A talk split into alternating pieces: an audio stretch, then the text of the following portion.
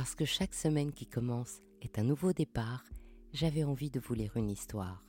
Alors je vous propose une histoire de bijoux, comme un bisou du dimanche soir. Il était une fois le bijou soleil. Le soleil est une étoile. Son énergie vient de la fusion nucléaire qui transforme l'hydrogène en hélium. Le directeur de recherche au CNRS, Pierre Intos, estime que le Soleil est vieux de 4,5 milliards d'années, qu'il est à la moitié de sa vie et que dans 5,5 milliards d'années, il deviendra une étoile géante rouge 300 fois plus brillante et 50 fois plus grande qu'aujourd'hui, et il transformera la Terre en fournaise avant de s'éteindre. Pas étonnant que le Soleil nourrisse notre imaginaire depuis des siècles. En Égypte antique, le Soleil est au cœur des croyances. Il a plusieurs représentations. Le jour, sous la forme de Képir le scarabée qui désigne le futur, et puis le disque solaire Ré qui resplendit et symbolise le pouvoir, et enfin la nuit, pendant laquelle il navigue en barque et combat les forces hostiles dont Apopis, le serpent géant, pour donner accès à l'aube qui tous les jours permet la renaissance de l'humanité. Dans ces guerres qu'il doit mener, Sekhmet, la lionne puissante, incarne le pouvoir consumant du Soleil.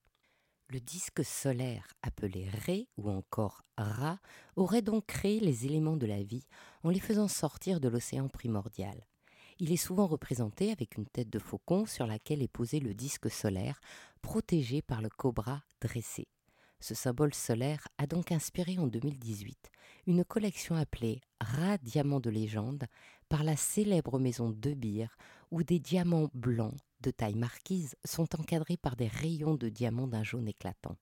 Dans cette collection, il y a bien sûr une bague, des boucles d'oreilles et le collier a pour pierre de centre un diamant taille brillant jaune fancy intense de 3 carats qui le rend exceptionnel et qui dessine en son cœur, sur le médaillon, le motif de la croix ankh mythique.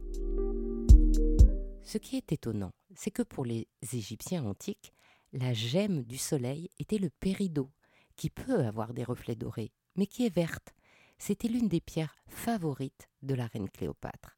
Plus tard, elle sera très appréciée des pirates, qui la disaient capable d'éloigner le mauvais œil, ainsi que les terreurs de la nuit. Le soleil est synonyme de pouvoir. On a bien compris que le soleil est le principe de vie chez les Égyptiens, puisqu'il permet à l'humanité de vivre. Mais par ailleurs, les Égyptiens célèbrent de nombreux dieux, dont Amon, qui signifie le caché ou l'inconnaissable, car Amon se révèle sous de nombreux aspects, comme une oie qui pond l'œuf primordial d'où sort la vie.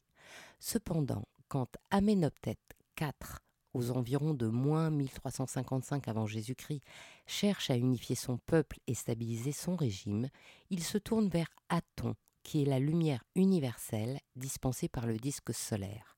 En dehors du fait que décidément le Soleil a beaucoup de représentations déiques, c'est la première trace historique du pouvoir politique prêté au Soleil.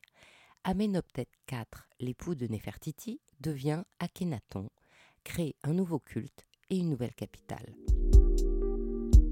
Vers moins de 300 avant Jésus-Christ, c'est Alexandre le Grand qui reprend le mythe du pouvoir par le soleil quand il se met en tête de conquérir l'Égypte. Mais lui se référa à Amon, le dieu soleil qui règne sur le monde. Et dans ce cadre, le soleil est toujours rayonnant et éclatant.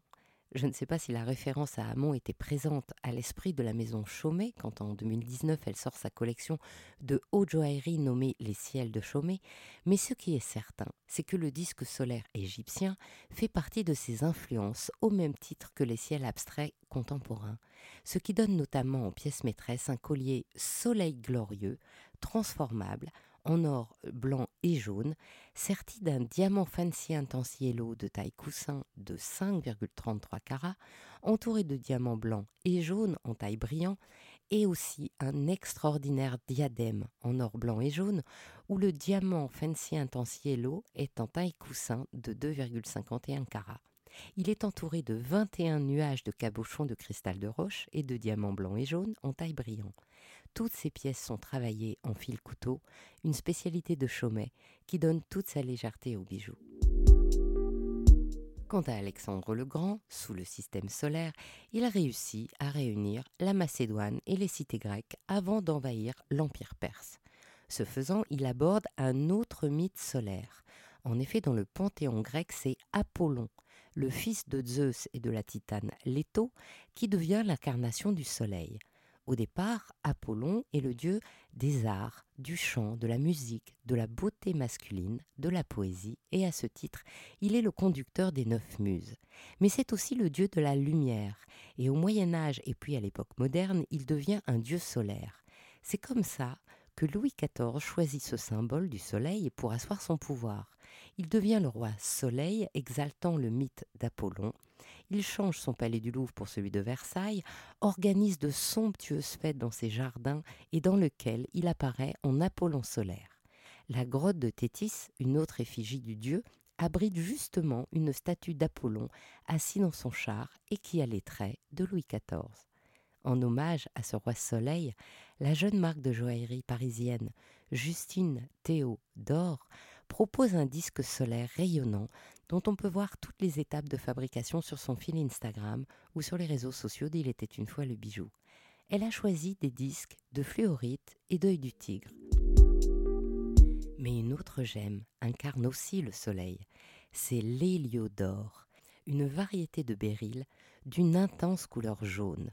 Son nom vient du dieu Hélios, qui en grec ancien est le dieu du soleil personnifié et du pouvoir de création qui en découle. Il est le fils des titans Hyspérion et Théia. Et bizarrement, ce n'est pas tout de suite un dieu majeur, ou du moins pas dans toute la Grèce antique. Il est représenté comme un jeune homme d'une très grande beauté, couronné d'une auréole solaire, et il conduit le char solaire à travers le ciel, chaque jour autour d'océan, et redescend chaque nuit.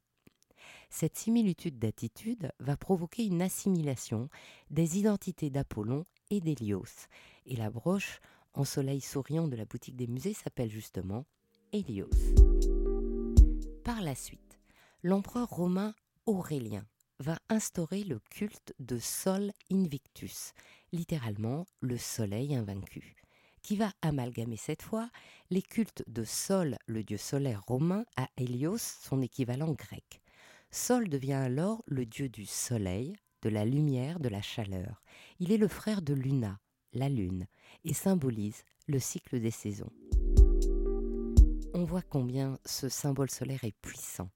Aussi, quand Boucheron termine la rénovation de son siège historique du 26 Place Vendôme, la collection de haute joaillerie de juillet 2019, qui s'appelle Vue du 26, comprend de splendides pièces contenant la gemme solaire Héliodore. Spécialement pensée pour cette réouverture par Claire Chouagne, la directrice artistique, la maison Boucheron présente notamment un duo de bagues dites signature où des héliodores de 31,3 et 32,50 carats sont en taille émeraude en hommage à la fois au dessin de la place Vendôme et au logo de la maison d'un porté moderne entre doigts, la couleur jaune solaire profonde est renforcée par un pavage de diamants et un liseré d'émail noir sur or blanc. Le béryl héliodore est aussi choisi et la pièce reine des quatre bijoux appelés taille émeraude, dont le cristal de roche qui l'entoure reflète la couleur du béryl héliodore à l'infini. Plus de 8 carats pour le sautoir, 43,46 carats pour le bracelet et 14 carats pour chacune des deux bagues. Au-delà de l'héliodore, le dieu Hélios serait aussi à l'origine de l'ambre. La légende raconte que son fils Phaéton, qui signifie le lumineux, avait voulu conduire le char de feu d'Hélios et en se rapprochant trop près de la terre l'aurait incendié. Zeus, furieux, le foudroie et les sœurs de Phaéton éclatent en sanglots. Ce sont leurs larmes qui donnent naissance à l'ambre et devient ainsi l'expression matérielle d'une douleur d'origine solaire. La couleur ambrée est alors appelée électrum en grec, et c'est pourquoi le féminin électra signifie aussi une part du soleil. La joaillière Genidi s'en est donc inspirée pour créer une gamme de bijoux en soleil rayonnant, aux couleurs de l'été mêlant rubélite et diamant, pierre de lune et saphir, ou encore la turquoise et le rubis. Dans les croyances, Hélios deviendra Mitra le conducteur du char, d'Ahura Mazda, le dieu zoroastrien, créateur de la lumière. Les Aztèques l'appellent Huitzilopochtli, le dieu du soleil et de la guerre, le maître du monde. Et au Japon, le pays du soleil levant, la famille impériale se disait descendre d'Amaterasu, la déesse du soleil. Chez les Indiens Jivaro d'Amazonie, Etsa le soleil s'unit à Nantou la lune, dont le fils devient le premier Jivaro. Bref, le soleil est un symbole universel de création et de vie. En alchimie, il est aussi le symbole de l'or et est représenté par un cercle avec un point en son centre. Il représente l'intérieur avec tout ce qui gravite autour. En astronomie et en astrologie, le symbole est le même. Et pour les joailliers, la représentation est plus variée. Dans la collection Célestiale, Anthony Lent raconte sa version personnelle et syncrétique du Soleil, de la Lune et des étoiles. Son Soleil est anthropomorphique, souriant et bien sûr rayonnant. Son visage soleil est en citrine gravée en pendentif, et dans la paire de boucles d'oreilles que je préfère, le visage souriant et mutin est en or, entouré de grenats rouges, avec au verso un grenat orange spessartite en cabochon. Pour le joaillier designer français Antoine Camus, le soleil est aussi synonyme de couleur chaude. Ce spécialiste du bijou ancien, expert et gémologue, met sa grande culture joaillère au service de pièces uniques qu'il crée sur mesure dans son atelier parisien. En ce moment, il s'attache à des recherches ergonomiques afin que ceux et celles qui aiment les pièces volumineuses et imposantes puissent les porter, même si leur morphologie est fine. Alors son soleil est ainsi un volumineux grenat faceté entouré de saphirs à la chaleureuse couleur jaune. Une bague au fini rond qui présente un soleil gourmand, caractéristique de son style moelleux et confortable. Ainsi se termine cette histoire d'Il était une fois le bijou. Je vous souhaite une jolie semaine ensoleillée et vous donne rendez-vous dimanche prochain. Si cette histoire vous a plu, envoyez-moi plein de bisous sur les réseaux sociaux d'Il était une fois le bijou et encouragez-moi en partageant les bijoux bisous tout autour de vous. À bientôt pour un prochain bijou, un nouveau bisou du dimanche soir.